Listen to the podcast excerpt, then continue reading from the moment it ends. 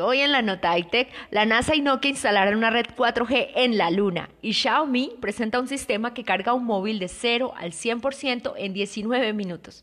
Por un lado, muy pronto la distancia estratosférica no será un impedimento para conversar con los astronautas con el móvil, y es que la NASA acaba de firmar un contrato con Nokia para desplegar una red de telefonía 4G en la Luna. El contrato tiene un valor de 14.1 millones de dólares, importe que forma parte de los 370 millones en contratos firmados por la NASA con el objetivo de promover la investigación y el desarrollo para la exploración espacial.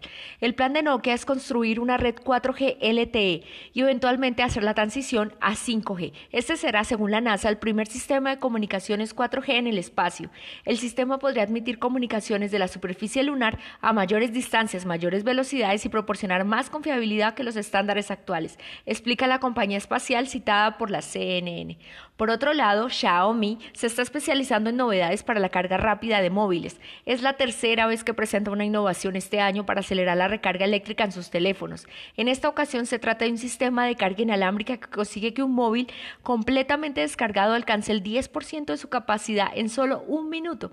El 100% se logra en 19 minutos. La compañía ha grabado un video con un Xiaomi Mi 10 Pro modificado y con una capacidad de 4.000 mAh.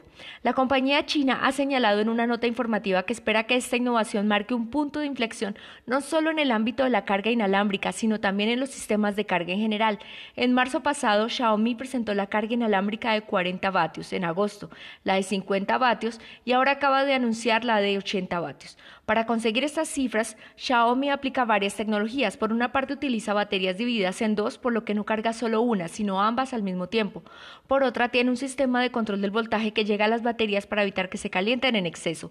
El cargador inalámbrico lleva además un sistema de ventilación que previene sobrecalentamientos. Soy Lady Fajardo para el poder de una visión de G12 Radio.